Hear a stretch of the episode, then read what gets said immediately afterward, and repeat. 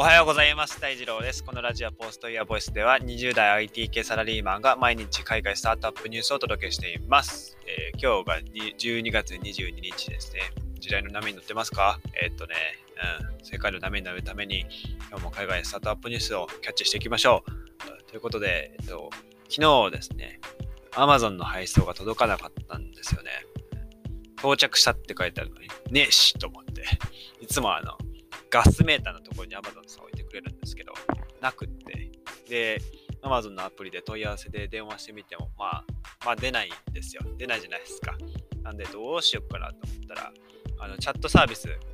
で、AI チャットサービス使ったんですけど、しばらくやってると、あの、オペレーターの人がチャット変わって出てきて、えーまあ、届きません、届いてますって書いてあるんですけど、届いてないですってこう、チャットしてたら、まあ、全額返金してくれたんですよね。まあ、当然っちゃ当然なんだと思うんですけど、うん、現金か Amazon ポイントかどっちにしますかっていうことで、うん、Amazon ポイントの方が返金早い、早そうかなと思って、わかりました。じゃあ Amazon ポイントで返金します。で、返金完了したらメールしますねってことで、あの無事に返金されました。結構スムーズにできるんですね。なんか僕も最終的には電話で直接伝えないともうダメかなと思ってたんですけど、意外とチャットでもなんとかなるのかなって思いました。だからもう昨日は日中もそれが気になっても、もう気になっても仕方なかったんですよね。まあ、頼んだのはあの、蜂蜜と、オリゴ糖の蜂蜜と、とあの電源ケーブルのあのタップ、タップ、電源タップですよ。その2つなんですけど、うんまめっちゃ気になって、自分が頼んだのに届かないってこう、あの、なんか嫌だなと思って、うん。ということで、あの、今日はですね、タイトルにある通り EC サイトの話しようと思うんですけど、自分が消費者としてその EC サイト使って頼んで商品が届かないって結構あの今更ながらこう不安になるというか頼んだのに来ないなんでってこうあのすごく消費者としての気持ちをあの実感したそんな一日でしたっていう あの話から入るんですけどえっ、と改めて、えはい、今日は激安 EC プラットフォーム企業 Wish が上場へ。なんでこんなに安いの？っていうことであの Wish っていう、まあ、EC サイトあるんですよ。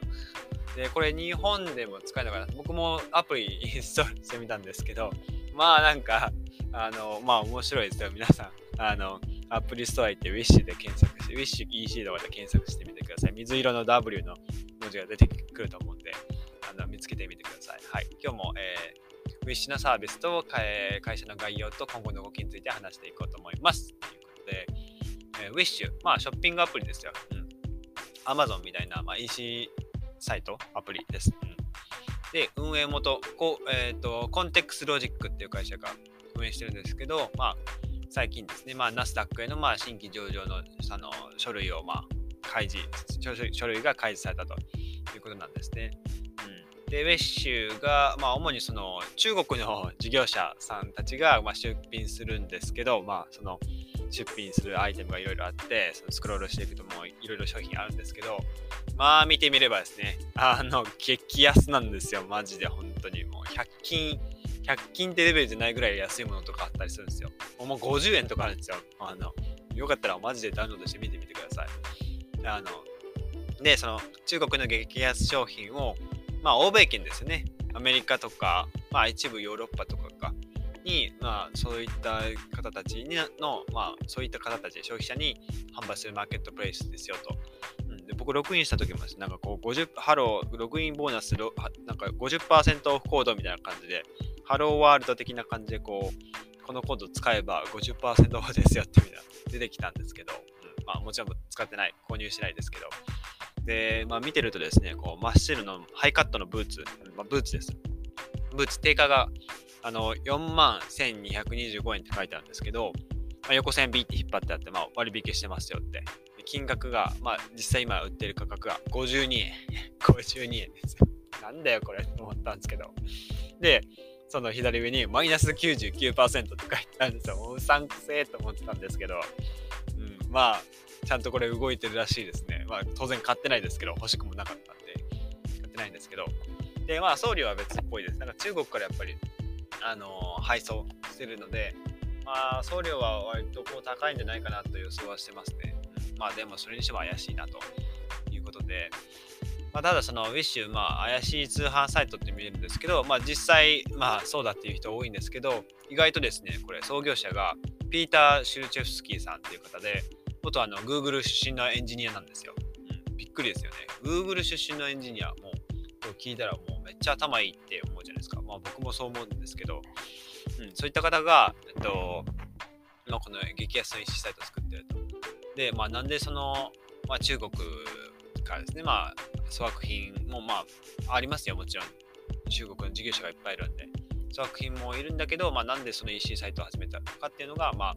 この人のですね、ピーターさんの、まあ、その過去の体験からも来ているということでですね、話していきますよ。で、Wish の事業モデルは結構その、うん、安売りとエンタメをこう、まあ、掛け合わせた、融合させたみたいな感じですね。まあ、こう買い手をこう刺激するような、こうまあ、キャッチーなこう広告というかこう、ポップなそのあのスマートフォンの UI とかが、デザインとかがこ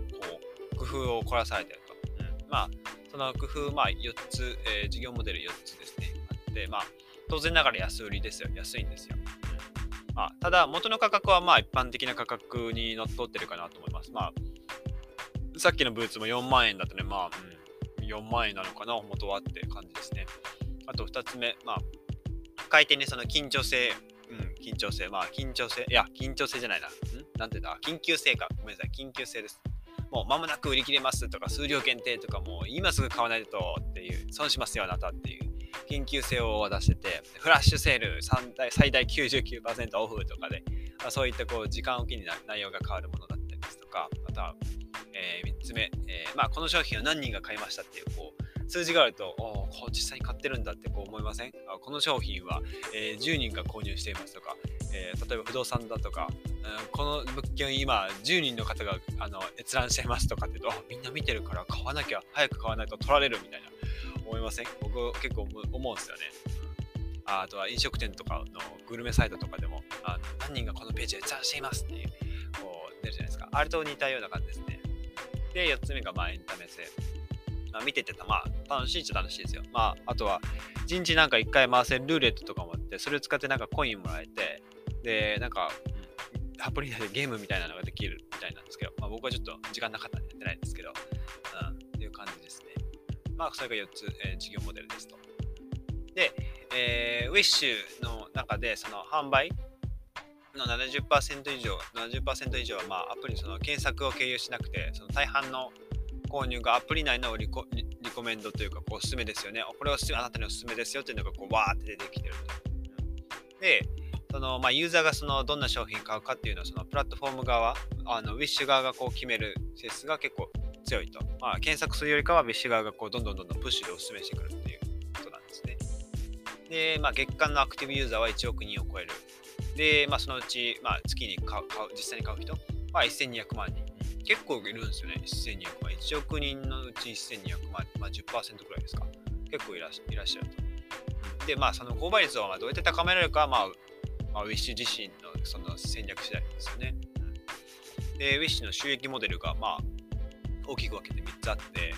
まあ、1つ目がそのマーケットプレイスのそのマウィッシュのマーケットのこう収益ですね。うんまあ、実際物が買われるその収益。まあ、これが2020年の9月あ、2020年の、うん、そうですね、2020年時点13億ドルか、うん、前年比で24%増と、13億ドル、結構売り上げてるんですね、安いのに。で、2つ目の収益モデルが、えー、プロダクトブーストって呼ばれる、まあ、広告ですよ。広告費払えば、まあ、その収益機会が増えるっていう、まあ、その広告商品なんですけど、まあ、これは、まあ、広告なんで、うんまあ、コロナの影響もあって結構、2020年は売り上げ下がってるけど、まあ、とはいえ、そのマーチャントというか、こう事業者側としては、まあ、約30%が利用していると。そんな状況ですね。で、3つ目、えー、まあ、この足元で結構グググって伸びてるのが、その物流ですね。売上価後3億ドル、約3億ドルに達していて、まあ、前年比で4.6倍、4.6倍ですよ。約5倍。結構すごい。で、まあ、中国からまあ発送する、もちろん中国から発送するんで、物流面の課題っていうのが、まあ、結構大きいので、その、まあ、出品している業者は、まあ、大きい企業だけじゃなくて、中小企業もあるので、あそこの物流の課題、まあ、コストとか、どうやって解決するのか、まあ、どうやって早く届けるのか、もちろん中国からアメリカに輸送するわけですから、この課題が結構大きいなっていうところで、ウィッシュ自身も、まあ、いろいろその課題を解決するために、まあ、あのいろんな、えーとまあ、サービスじゃないですけど、うん、あのソリューション展開しているということらしいですね。うん、で、その物流ですね、まあ、配送される商品の割合は、えっと、2016年はそのウィッシュを通し、ウィッシュ独自の物流で配送される商品は、まあ、2016年時点ではゼロゼロだったらしいです。あのまあ別の配送業者とかいろんなところにお願いして配送してたんですけど、まあ、2020年は、まあ、それが90%超まで拡大していたと。ウィッシュ自身のプラットフォームの物流であの全部こう配送できるという感じになってるしいです。で、まあその配送のマニュアルがまあ、中国語なんですよ。うんまあ、今まさに世界展開進めてるとこなんで、うんまあ、それをまあ英語のマニュアルも作るのかどうなのかわかんないですけど、その7月、今年の7月でもアメリカでもその配送のサービス、あ事業者登録して配送できるサービスを展開していたということですね。で、まあ、その今だとその物流、その倉庫倉庫業者との提携、あとは事業者から、えー、商品の最初の受け取りですよね。あのまあアメリカの国内の倉庫に毎回送って、で、まあ、その最後の回転まであの届く、まあ、ラストマイル配送まで、まあ、今、ウィッシュ一貫一貫してできるようになってきたということで、まあ、その配送時間も今は平均して、えっ、ー、と、去年ぐらいだと27、27日間配送注文して27日間かかるんだけど、今は、えー、22日間っていう感じで、まあ、ちょっと短くなったかなって感じ。ちょっと今はさすがにコロナの影響もあって海洋輸送とかもやってるらしいので、まあ、多少なりとも時間はかかっているということらしいですね。で、えっと、売上なんですけど、まあ、ウィッシュの売上、売上の7割近くが結構リピーターが買ってくれてると。うん、意外ですね。なんかそのウィッシュの過去のこう記事とかインタビューによると、初回の購入者の8割がま2度目の購入を行うらしいんですよ。結構リピートしているらしいですね。で、まあ、12ヶ月、直近12ヶ月の売り上げのうち、まあ、その既存のあの既存のお客さんの売り上げが、まあ、2017年時点だと、まあ、57%だったんだけど、まあ、今だと、まあ、69%まで、まあ、拡大しているということらしいですね。うん、まあ一般的にその既存の維持コストよりもその既存のお客さんがリピートしてくれるのを維持するコスト、まあ、広告とかマーケティングとか、まあ、カスタマーサービスとか、その辺のコストよりも新規顧客を獲得する方があのコスト大きいじゃないですか。あのだって最初興味もない知らない人たちにこうどうやって知ってもらうか、そこで興味を持ってもらって、あの買ってもらうかっていう、そこのコストって結構高いじゃないですか。あの普通に考えても。うん、なので、まあ、リピーター、うん、のリピーターの方に注力しているということらしいですね。で、その、買い手えーと、買ったユーザーの、まあ、顧客生涯価値 LTV ってよく言いますね。 lifetime value ですよね。が、まあ、結構こう年々年々上がっているというデータも、まあ、ウィッシュでは出てるらしいですね。まあ、この LTV、あの顧客障害価値を、えー、上げるためにいろいろこう施策を打っているということですね。えっ、ー、と、さらに、えっ、ー、と、サービスの概要はここ、次で最後ですね。で、ビジネスモデルは、まあ、主にそのデジタル広告です。ですよ。デジタル広告を使ってユーザーを獲得していって、まあ、それをリピーターにどんどんどんどん育てていって、えー、ライフタイムバリュー、LTV を高めていくっていう、まあ、シンプルなモデルですと、うん、ことですね。まあ、売上原価自体は結構低いらしくって、どんどんその商品を売った、まあ、粗利が、まあ、粗利をですね、もうほとんどそのマーケティングに投じっていうことで、どんどんどんどん成長していったとあ、ちょっと物流の方をその課題解決っていうところで物流のプラットフォームをまあどんどんどんどん拡大していってるので原価率がまあ結構上がってるみたいなんですけど、まあ、決してその収益性の低いビジネスではないかなっていう感じですね。まあ、過去でもその営業黒字を実現してた時はあるので、まあ、でも基本まだまだ赤字のところが多いのかなっていう印象ですね。はい。で次、会社の概要ですね。え、ー、と、会社の概要が、まあ、そのピーターさん、ピーター・シュルチェフスキーさんなんですけど、この人もともとその、旧ソ連時代、旧ソ連時代、ポーランドでまあ、生まれ育って生まれ育ったと。で、まあ、結構貧乏な家庭だったらしくって、まあ、生活で必要なものすら手に入らない世界でしたと、うん、ソ連に支配されてたんでね。うん、で、まあ、その子供の頃は親戚のおじちゃんがあのこうレゴブロックとかこう買ってくれて、うわー、レゴブロックだってこう 心を躍らせてたということで、でしばらくしてポーランドを離れて、あ、ごめんなさい。スカイプがなっちゃった。はい。えー、っと、で、やがてポーランドを離れてカナダに、まあ、移り住んでいったということで、カナダ行って、その後、まあ、Google に入社した。で、そこで、まあ、こう、まあ、広告技術ですよね。Google アナリティアナリティクスとか、そういった技術を学んで、うん、まあ、今後に事業展開していったと。で、えー、ピーターさんが、まあ、既存の EC サイトは一部の人にとってこう高すぎるんじゃないかっていうことで、うん、アメリカのその世帯のアメリカのこう、えー、住んでる人たちのうち、まあ、2、3割がですね、使える現金が400ドルもないっていう実態も、まあそういった当時の Google の体験、あの、Google に勤めてる時まあ知っていったと。うん、で、まあ多くの人はですね、まあ給料払う、給料日直前前にクレジットカードの使う額が限度額いっぱいになるし、まあ Amazon プライムの会員なんてもう会員費なんて高すぎて払えないっていう状態だったんですよ。なんで既存の EC サイトは高い、高すぎると。いうことで、えー、今は Wish 立ち上げて、うんえー、この9月の月間アクティブユーザーがまあ1億人を超えて、えー、参加する事業者が今50万人を超えて、購入者が約、まあ、世界で 100, 国100カ国を超えるという、えー、企業に発展していったと。で、Wish、えー、この3年ぐらいで、まあ、最もダウンロードされたショッピングアプリで、利用の、まあ、約9割が、まあ、モバイル、スマホとかで使われているということらしいですね。まあ、その低所得者の方たちを、まあ、支える、支えるというか、うん、支えるですかね。支えるための EC サイトですよっていうことですね。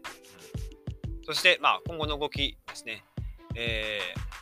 ー、まあ、その、いわゆるモバイルコマースって、その携帯とかスマホとかで物を買う市場ですよね。うん、モバイルコマースって言うんですけど、そのモバイルコマース市場っていうのは、まあ、約2兆ドル、2019年時点ですけど、2兆ドルって言われてて、これがまあ2024年までに4.5兆ドルにまで倍増していくと、もう人はあのスマホでどんどん物を買う時代になっているということですよ。まあ、僕もさあの Amazon 買うときは大体スマホから注文しますよ。はって気づいたときには、今注文しとこう忘れないうちにポチポチポチ購入って感じ。で まあそれどうでもいいんですけど、うん、えっ、ー、と、そうですね、えー、モバイルコマースの全体の、まあ、その EC 化、EC 化ですよ、Amazon みたいな EC 化するのは、まあ、2010年時点で3%だったんですけど、2019年で14%まで、まあ、上がどんどん上がっていったと。で、既存のその、まあ、すでにモバイルコマースをあのに参入している事業者たちの多くの多くの事業者たちが、まあ、価格よりも、まあ、利便性に重きを置いてるっていうのが、うん、その、えっ、ー、と、 Wish を立ち上げた ContextLogicさん、 ContextLogicの、まあ、あの言い分ですよと。ですね。まあ、その、 Context によると、まあ、アメリカのその消費者の44%でアメ、えー、欧州、ヨーロッパの85%は、まあ、所得の水準が7万5千ドルに達してない。まあ、年収で言うと750万ですね。達してないという、まあ、事実があるというおっしゃってて、まあ、だからその、既存の EC サイトだと、まあ、十分に買い物ができないということなんですよね。あ、でも、でも日本の所得所得の中央値が、あの、まあ、ちょっと調べによると427万らしいんですよ。うん、で、まあ、共働きは、まあ、増えてるとはいえ、まあ、427万、所得の中央値ですね。うんまあ、厚労省によると、まあ、世帯ごとで世帯ごとでは、まあ、56.6%が、まあ、500万以下の、まあ、所得水準だということで、まあ、ウィッシュはその世帯収入がそのさっき言った750万円を下回る世帯が、まあ、せあの世界でですよ世界で10億世帯あると、まあ、こう試算しているので、まあ、日本でもその、まあ、日本でも日本はそんなにこう低所得層が多いってイメージないかもしれないですけど、まあ、アメリカだとその20年前からこう物価がどんどんどんどん上がってるので、日本とはちょっと感覚が違うのかなっていう感じですね。うんで、まあ、ウィッシュで買い物するユーザーっていうのが、まあ、こう今、年間6800万人ぐらい、まあ、いて、で、その、まあ、利便性、まあ、便利さよりその価格を優先するというその消費者が、まあ、数多く、まあ、いるんだなっていうことが、まあ、ここでも分かりますよね。これだけウィッシュを使ってる人たちが多いっていうことは、まあ、貧富の差がこう、なんでしょう、拡大したって言われたりもするし、まあ、昔よりはマシになったっていう人もいるし、まあ、とはいえ、まあ、こういったサービスもあの一部の層には人気だっていうことで、うん、こんな感じですね、ウィッシュの紹介は。はい。で、日本はどうなんだろうな、日本にこれがどんどん進出してくるのかなって思うんですけど、僕はあんまり、あのー、その可能性はないかなと思ってます。えっと、まあ、その低所得者層を意識した EC サイトっていうのがあって、日本の所得の中央値も400万ちょっと、420万ちょっとっていうことで、あ、バッチリじゃん、ぴったりじゃん、うちのターゲット層にっていう一種は思うかもしれないですけど、日本はその人口自体がもうどんどんどんどん少なくなってきているので、その人口が少ない国を対象にあの新たに実況を展開していくっていうのは、まあ、EC サイトとかそういうあの小売事業っていうのは、まあ、やっぱり買ってくれる人が多くいたマーケットインドとか中国とかそういったマーケットの方がより買ってくれる人が多いから、まあ、チャンスがあるじゃないですか。だから日本に参入してくる可能性は、まあ、低いんじゃないかなって思いますね。僕もいろいろ調べましたけど2060年にはですね日本の人口8000万人ぐらいになるらしいですよ、うん、今1億2000万人ですよね。だから1億2000万人だから、まあ、4000万人ぐらいいなくなると。でそのうち4割が60歳以上の高齢者です。高齢者になると言われてるんで、まあ、10人に4人が高齢者60歳以上の高齢者になってで、まあ、若者は少ないと。で少ない若者で、えー、その数多くの高齢者を支えていくっていうことで、まあ、もう若い人たちのこう負担がどんどんどんどん増えていく。でまあそのその負担が増えていく背景には社会保険料とかですよね、うん、厚生年金とかそういったものがどんどんどんどん取られていってで結局若い僕たちが大人になった大人、えー、60歳になった時はもらえる年金は払った額よりも少ないと いう状況になっていくんですね日本は悲しい現実でももうマジでガチでそうなんですよね、うん、だって年収500万の人たちってもう手取り昔に比べて10万ぐらい減ったんですよ。厚生年金がどんどん上がっていったから。なんで僕たちその手取りが少なって少なくているのかっていうのに気づかないのは、その会社がそのもう厚生年金とかこう天引きした状態で振り込まれるんで徐々に徐々にその厚生年金料と社会保険料のパーセントが上がってても僕ら気づかないですよねその徐々にパーセントが上がっててもその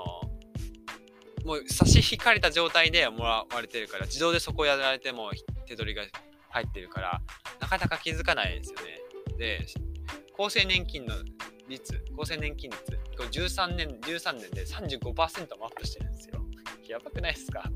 僕ら搾取されまくってるってことですよ。本当に。税金もあってっていうことで、うん、2004年からですね始まったんですけど社会保険料その厚生年金あのその率が上がったのは2004年から始まったんですけど2017年で、まあ、18.3%に達していってそうですね、うん。